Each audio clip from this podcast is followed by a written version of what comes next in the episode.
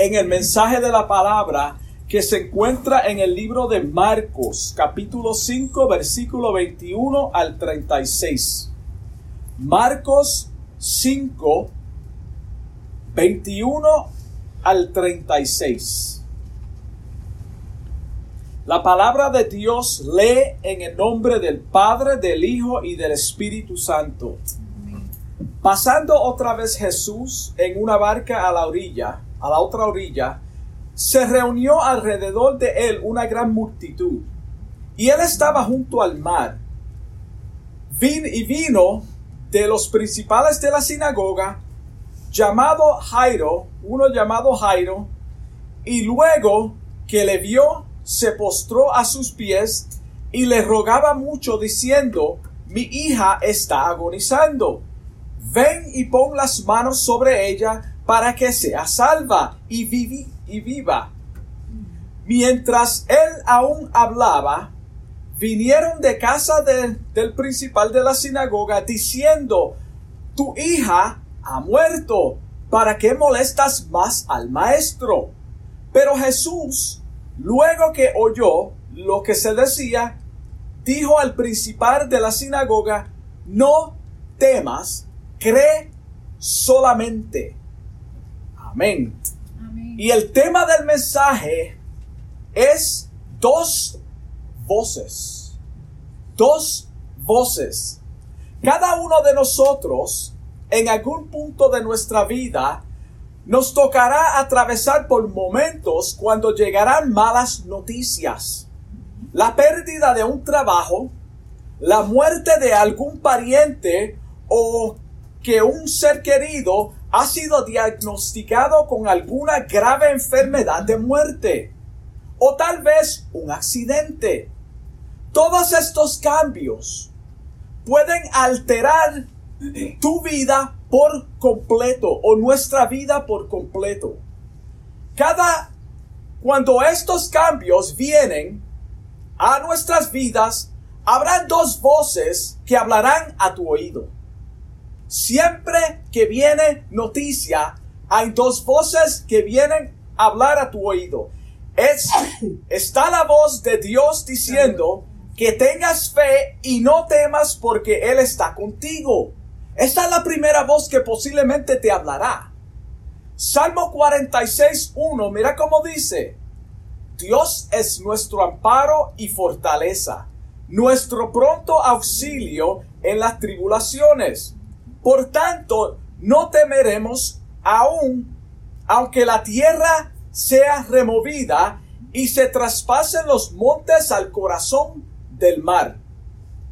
Esta es la voz de Dios que te da esperanza y ánimo en medio del dolor y la pérdida. La segunda voz que hablará a tu oído es la de nuestro adversario que usa personas que son carnales con palabras y, y consejos que no, que son contrarios a la palabra de Dios en muchas ocasiones. Esta voz infunde confusión, dudas, desesperación y te dice que haga lo que indique tu corazón. Esa es la voz del enemigo. La palabra de Dios claramente nos aconseja en Primera de Pedro, capítulo 5, versículo 7, que echemos toda ansiedad sobre Él, porque él tiene cuidado de vosotros. En medio de la crisis, todos somos capaces de tomar decisiones incorrectas porque estamos desesperados y vulnerables. Todo ser humano. Por eso las dos voces tenemos que tener cuidado a cuál de ellas vamos a escuchar.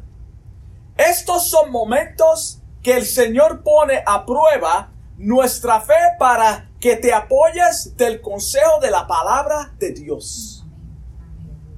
El Señor te dice en Filipenses 4:6, por nada estéis afanados, por nada estéis afanados. La palabra de Dios es tan poderosa, hermano. Amén. Por eso a mí me gusta repetirla. sino sean conocidas vuestras peticiones. Cuando tú das algo a conocer, tú lo confiesas, es manifiesto. Si no sean conocidas vuestras peticiones delante de Dios en toda, mira cómo dice, delante de Dios en toda oración y ruego. Confiésale tu miedo, tu angustia, tu odio, tu rencor, lo que sea. Sean conocidas ante Dios con acciones de gracias. Gracias por la enfermedad. Gracias porque perdí mi trabajo. Gracias por lo que sea, hermano. Y la paz de Dios que sobrepasa todo entendimiento, entendimiento de qué? Del yo, del hombre, de lo que tú piensas que debe ser Dios en tu vida. Guardará vuestros corazones y vuestros pensamientos en Cristo Jesús. Romanos 8:28 dice, y sabemos que a los que aman a Dios, acuérdate que una persona que ama a Dios de acuerdo a la palabra, guarda su palabra, no es de la boca para afuera. Todas las cosas le ayudan a que a bien. ¿Quiere decir que tú vas a pasar por la prueba? Sí. ¿Quiere decir que tú te vas a enfermar? Posiblemente. Posiblemente. Pero Él te ayudará en medio de esa crisis. Esto es a los que conforme a su propósito son llamados. Sabemos que es más doloroso cuando la enfermedad o la tragedia se trata de uno de nuestros hijos. Es más doloroso, hermano, para un padre responsable.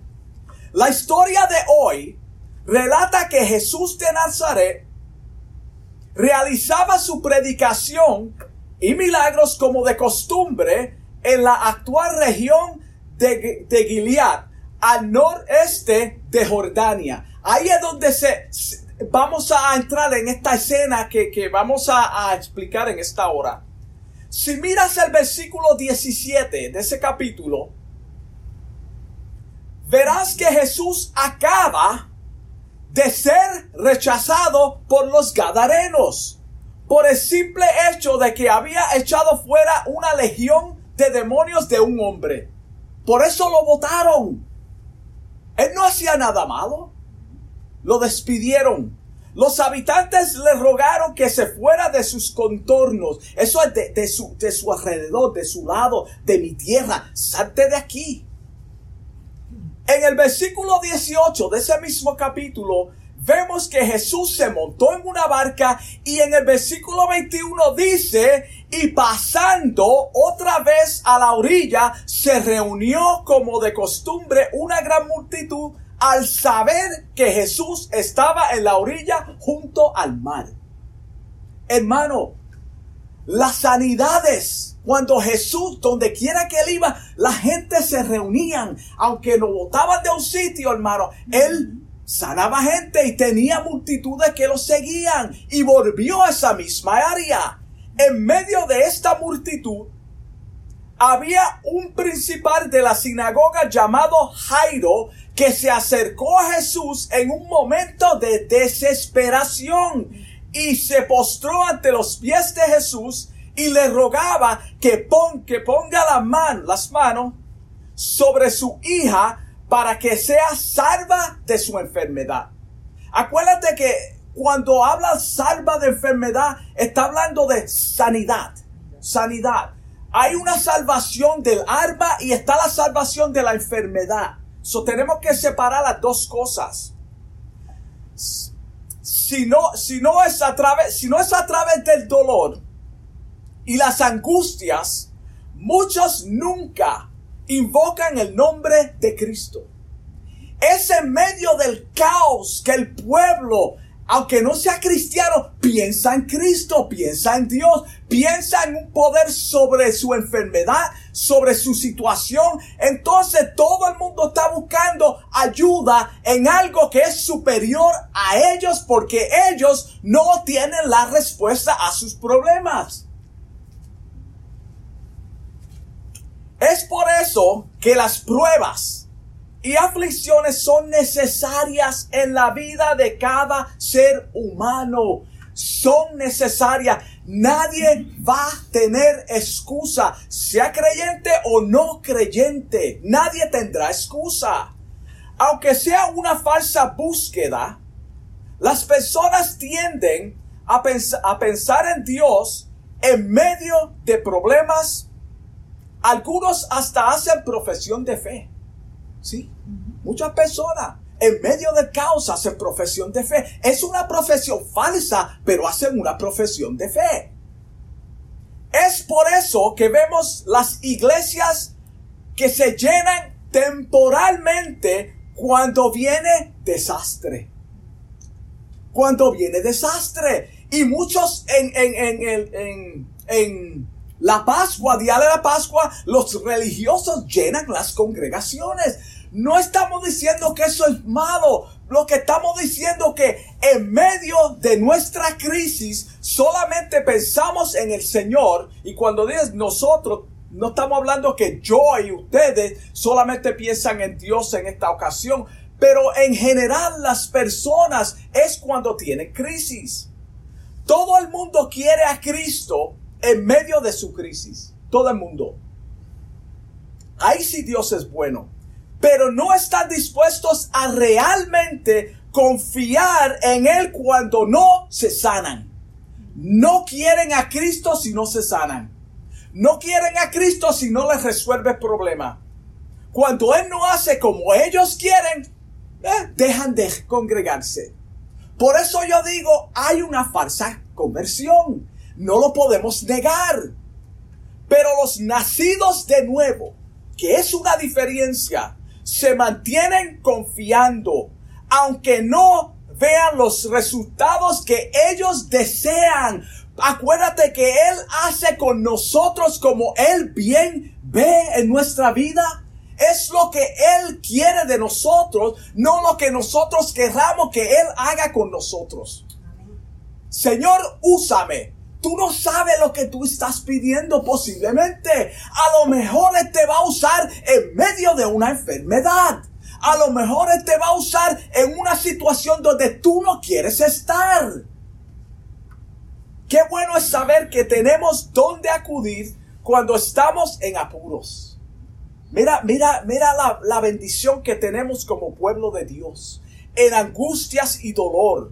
En el Salmo 55, 22 el Señor nos dice, echa sobre Jehová tu carga.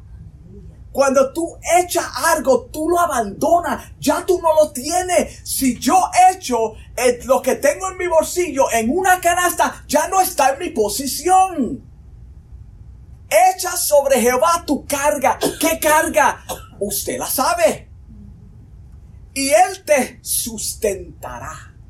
Él te sustentará. No dejará para siempre caído al justo. No dejará caído para siempre. Quiere decir que hay un proceso en medio de esa angustia, en medio de ese dolor. Pero hay una salida. Esta joven de tan solo 12 años de edad estaba agonizando. La palabra no dice cuál era su enfermedad. Tampoco vamos a especular. Pero sabemos que era de muerte. Eso sí podemos decir. Porque está en la Biblia. Imagínate por un segundo la angustia de este hombre ver a su hija agonizando sin él poder hacer nada por ella. Imagínate el dolor de este hombre, de este padre. Todo padre responsable hace lo que está en su alcance para el bienestar y la salud de sus hijos todo padre responsable, que no, que no, ¿qué no hará el Señor por nosotros en nuestras aflicciones? ¿Qué no hará el Señor? Verá cómo dice Marcos 7:9.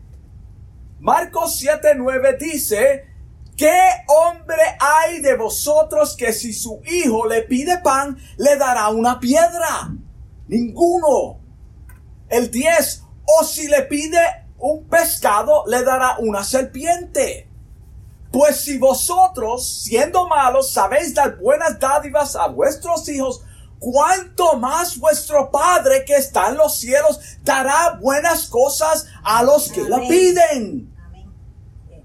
Hermanos, esto es real. Dios es real. Jesús vio la fe de Jairo y se compadeció de él y aceptó acompañarlo a su casa. Mira qué bendición.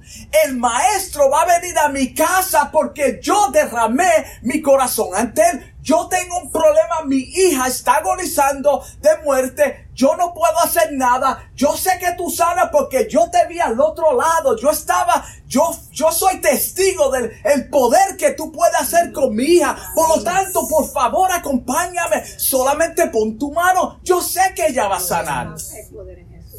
En el camino hacia la casa de Jairo, también había una mujer que tenía una enfermedad seria y necesitaba atención médica de urgencia. Todo esto está aconteciendo mientras que, mientras Jesús va a la casa de esta muchacha que está agonizando a punto de morir. Vamos a hacernos ese cuadro. Yo quiero avanzar y llegar antes que mi hija muera. Esta mujer en su desesperación tocó el borde del manto de Jesús confiando que se, sería sana y lo fue. Y lo fue. Ella alcanzó su meta. Jesús se detuvo a propósito para atenderla. Él pudo seguir de largo. Imagínate la multitud lo está apretando y salió poder. Ella quedó sana. Esto parece que Jesús, no sabemos cuánto tiempo se paró ahí. La multitud lo apretaba y lo tocaban. No sabemos cuánto tiempo se detuvo hablando con ella. No lo sabemos, hermano. Cuando la Biblia brinca de una historia rápidamente y dice otra cosa, no sabemos qué tiempo ocurrió.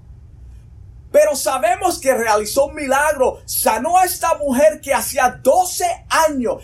12. La niña tenía 12 años. Esta mujer tenía 12 años de su enfermedad con un flujo de sangre. Aquí tenemos un cuadro de una joven de 12 años de edad y una mujer con una enfermedad que la azotaba por 12 largos años. Es decir, que cuando esta niña nació, esta mujer le explotó e, e, este, este problema. Yo me imagino que Jairo estaba desesperado.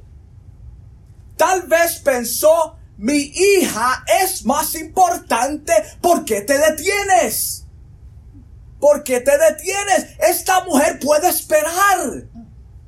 Mi niña solamente tiene 12 años, ya está una mujer, es una mujer que lleva 12 años con esta enfermedad y tú te vas a parar a ayudarla a ella primero. Pero mi hija, mi hija no. Wow. ¿Qué, qué, qué? Pero mi hija no. Esta mujer lleva ya 12 años y no ha muerto de su enfermedad. Y tú te paras por esta mujer en vez de ir a mi casa rápidamente. Hermanos y amigos, no hay nada que Jesús no pueda hacer él no se desespera como nosotros. Él tiene autoridad y potestad sobre la muerte. So, vamos a quedarnos en la situación de Jairo. No, no, no, no nos vamos a apartar de ahí. Después que Jesús sana a esta mujer, mientras aún hablaba, vinieron de casa del principal de la sinagoga con malas noticias diciendo, esta es la voz que no debemos de estar escuchando. Acuérdate, son dos voces.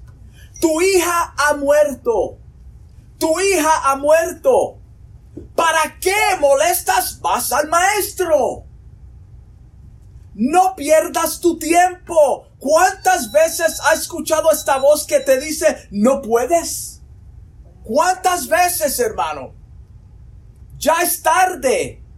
Nadie te quiere. ¿Para qué oras? ¿Por qué tú estás en la iglesia? Dios no va a sanar tu enfermedad. Él no te va a sanar. Estás perdiendo tu tiempo. Dios no va a sanar a tu esposo, tampoco lo va a salvar, no va a salvar a tu esposa. Esta es la voz negativa que habla al oído de miles de personas. Acuérdate que le dijeron, tu hija ha muerto, ¿para qué lo molestas? Déjalo tranquilo. Siempre habrá personas que se acercarán a ti o a nosotros con una voz negativa para poner a duda tu fe. Eso es lo que hace el enemigo. Es para que tú dudes. Ya ya murió. No siempre lo hace con malas intenciones. Hay personas que quieren hacerle bien pero no pueden aconsejar porque no es bíblico. Si no es un consejo bíblico, hermano, tenemos que tener cuidado. Cuando venga esta voz a tu oído, apóyate en la palabra de Dios. Apóyate en el Salmo 91.1. Cuando oyes esta voz negativa, mira cómo te dice. El que habita al abrigo del Altísimo.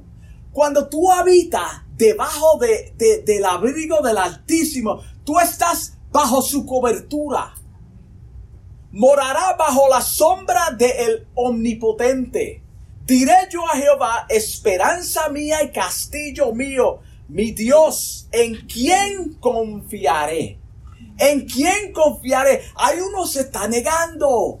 Hay uno está diciendo, yo no puedo. ¿En quién confiaré? En mi castillo, en mi Dios. Tú sabes que cuando tú dices mi Dios, Tú estás exaltando el nombre del creador del mundo. Tú no estás diciendo que es mi posesión, posesión. Tú estás diciendo que el creador del mundo es soberano. Él está en control. Deposita tu enfermedad y toda tu carga sobre Él. No la lleves más.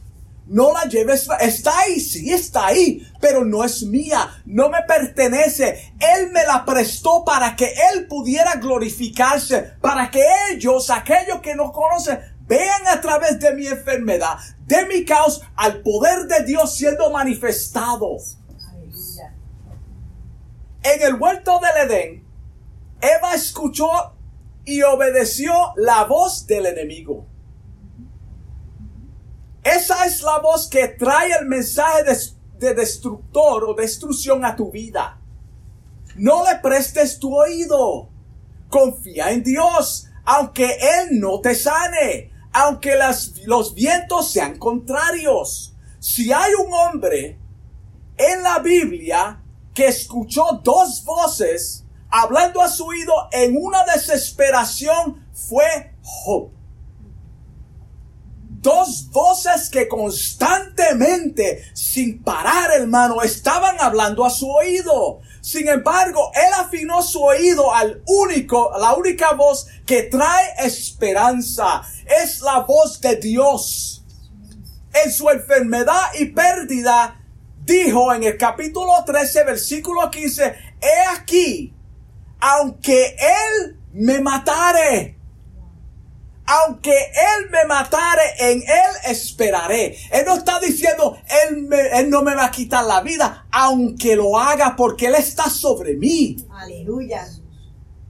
Así como Job, tenemos que decir a esa voz de, derrota que nuestra, nuestras convicciones están fundadas en Cristo. Desnudo salí del vientre de mi madre, dijo Job, y desnudo volveré allí. Jehová dio, Jehová quitó. Sea el nombre de Jehová bendito. Eso se encuentra en Job 1.21. No lo digo yo. Lo dijo mi hermano Job, que puede decir lo que estamos hablando. Él puede verificar esto. El Señor nos dice en el Salmo 23.4 aunque ande en valle de sombra de muerte, no temeré mal alguno, porque tú estarás conmigo. Tu vara y tu callado me infundirán aliento en medio del caos. Lo más importante es que tu alma sea salva. Olvídate de los panes y los peces. Se trata de tu alma, hermano. Mateo 6:33 dice, mas buscar primeramente el reino de Dios y su justicia, y todas estas cosas os vendrán por añadidura. Cuando Jairo escuchó la voz negativa de los que vinieron a su casa, de su casa, imagínate, acuérdate, todavía estamos en el revolú ese de, imagínate cómo se, se sintió en fracciones de segundos. Yo me imagino que cayó su semblante, tu hija muerto. Por culpa, esto soy yo parafraseando, por culpa de esa mujer, mi hija muerto. Si tú no te hubieses detenido, mi hija estuviera viva. Pero esta mujer, tú te paraste a hablar con ella y en ese proceso, en ese tiempo, mi hija murió. Si el maestro no, no se hubiese detenido a atender a esta mujer, estuviera mi hija viva. Tenemos, tendemos a echar la culpa a los demás. ¿Tú sabes que Jesús hizo esto a propósito?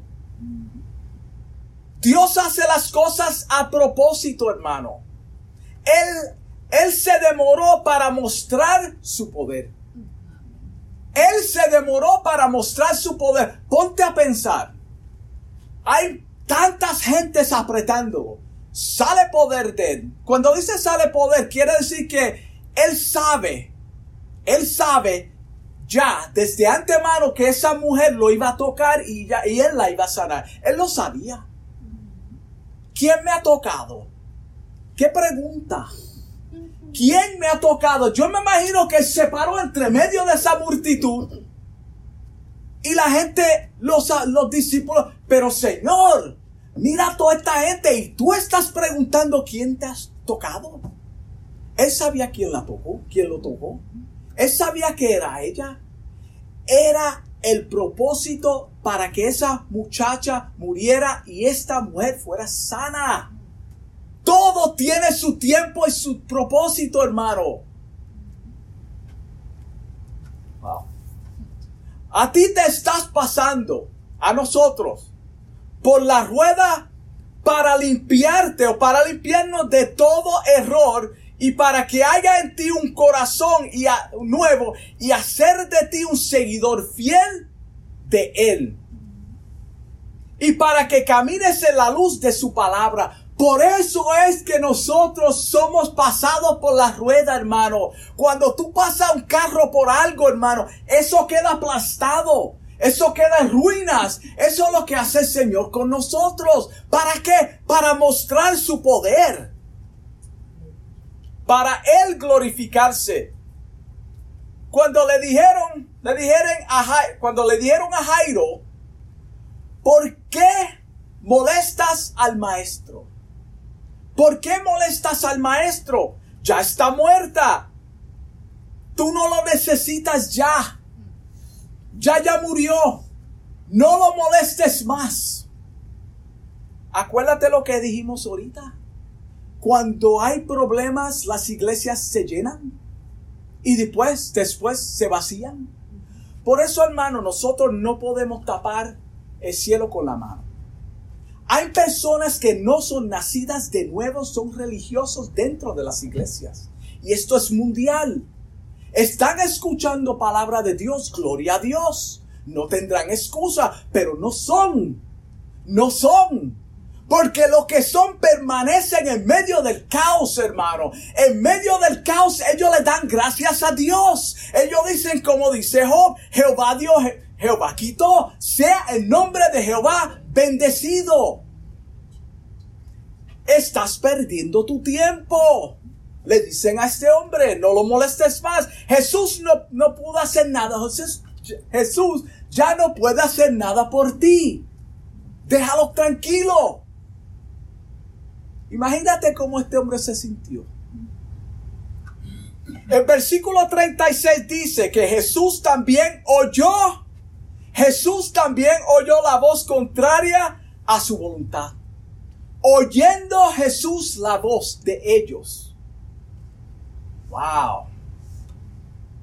Pero como Jairo en ese momento andaba con el único que podía levantar a su hija de la muerte, la voz que, que escuchó Jairo fue la de Jesús que le dice, no temas, porque andaba con quien, con el que puede levantar a su hija. Jesús escuchó esa voz, pero le dice la otra voz, no temas. Una voz le dice, déjalo quieto, no lo molestes más para que pierde tu tiempo. La otra voz dice, no temas. ¿A cuál voz tú estás escuchando en esta hora? ¿A cuál voz estamos escuchando en esta hora? La voz del Espíritu Santo nos habla en nuestra angustia y trae consuelo en medio de la angustia. Esta es la voz que tú y yo tenemos que escuchar en momentos de pruebas antes de tomar decisiones drásticas. La única parte del versículo, o la última parte del versículo 14, versículo 16 de Juan, mira cómo dice, nos dice que Él estará con vosotros para siempre. Y morará en vosotros y en vosotros. Morará con vosotros y en vosotros. Jeremías 33, 3 dice, clama a mí y yo te responderé. Y te mostraré cosas grandes y ocultas. Algo que está oculto no es visible, que tú no conoces. Cosas que están fuera de tu control, lo que está diciendo. Cuando Jesús llegó a casa de Jairo, no permitió que le siguiese nadie sino el comité ejecutivo. Nadie pudo entrar, solamente el comité ejecutivo. Pedro, Jacobo y Juan. Y Juan, hermano de Jacobo.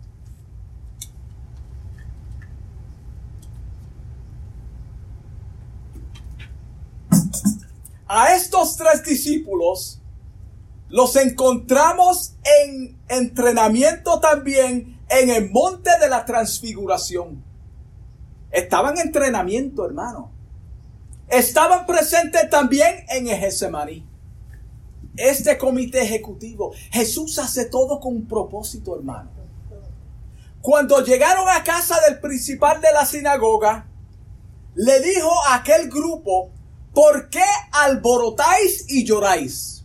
Había un alboroto. Cuando Jesús dice que había un alboroto, Él está diciendo, hay un desorden aquí. Esto está fuera de control. ¿Por qué hay un descontrol aquí?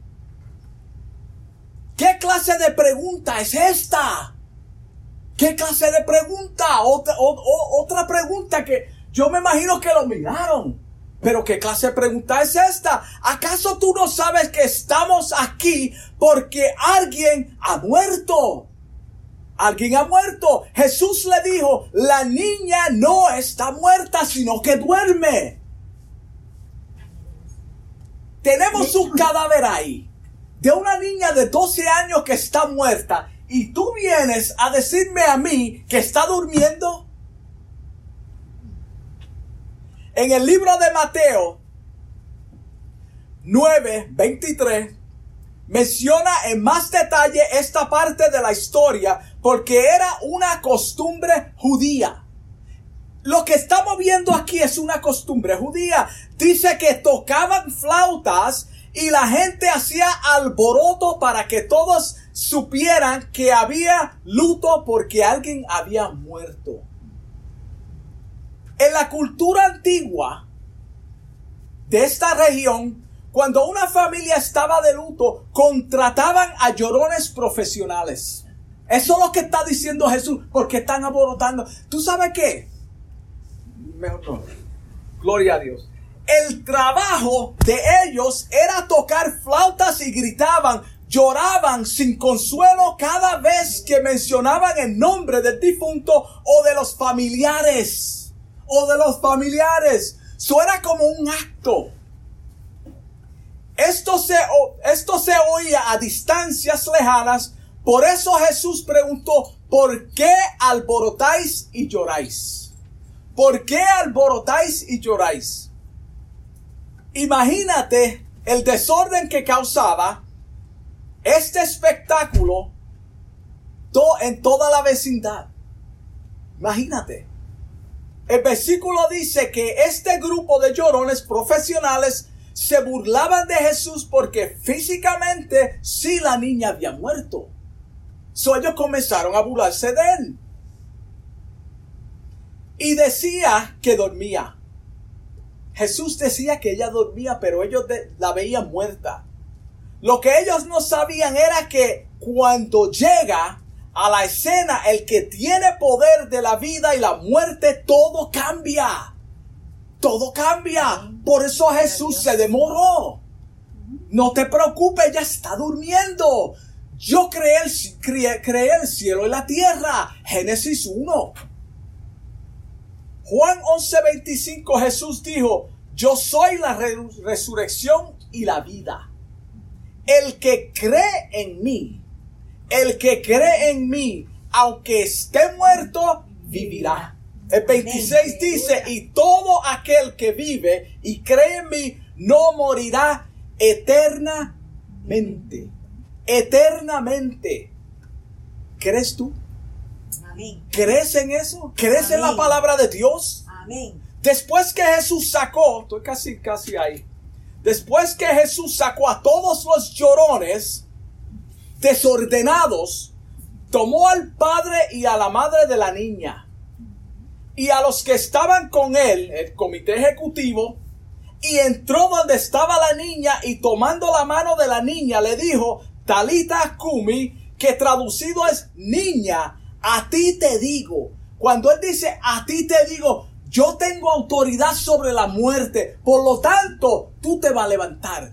A ti te digo, levántate, levántate. Y luego la niña se levantó y andaba, pues tenía 12 años. Y la mandó, le mandó a darle comida. Hay una parte que Dios hace y hay otra parte que le toca al hombre. Aliméntela, eso le toca a ti. El creador del universo te dice que confíe, deposita tu carga sobre él, no temas, estoy contigo. Es por, es por eso que el asunto, tenemos que confiar en, en él, en nuestros asuntos, hermanos. Y con esto concluyo. La enseñanza en esta mañana es que en medio de tu desesperación, de tu depresión, de tu caos, Habrán dos voces que te hablarán. A todo ser humano, todo ser humano va, a experimentar esto. Posiblemente lo está pasando ahora mismo. Hay dos voces que nos hablan. ¿A cuál de ellas vamos a escuchar? La voz que te dice, déjalo quieto, él no puede, tú no eres nada, tú no sirves. O la que te dice, deposita en mí tu confianza, todo lo puedo en Cristo que te fortalece. Tú eres la novia de Cristo. Si escuchas la incorrecta, aquella que te dice, ¿para qué vas a la iglesia? ¿Para qué te reúnes? No ores. Dios no te escucha. Tú sabes que yo he escuchado esa voz. Yo he escuchado esa voz cuando me vengo a orar de vez en cuando para que tú oras nunca te sanará. Esa voz te dice estas cosas. Si escucha esa voz, los resultados pueden ser desastrosos para ti y para todos los tuyos. Cristo te dice en esta mañana, no temas.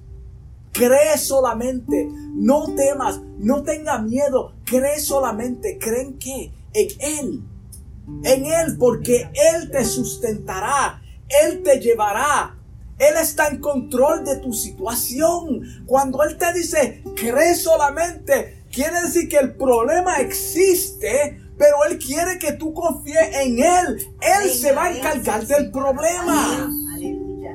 Aunque los resultados no sean como tú esperas. Cree solamente. Él te dice en Hebreos 3:15. Entre tanto que se dice, si oyeres hoy su voz, no endurezcáis vuestros corazones. Solo confía. Dios me lo bendiga.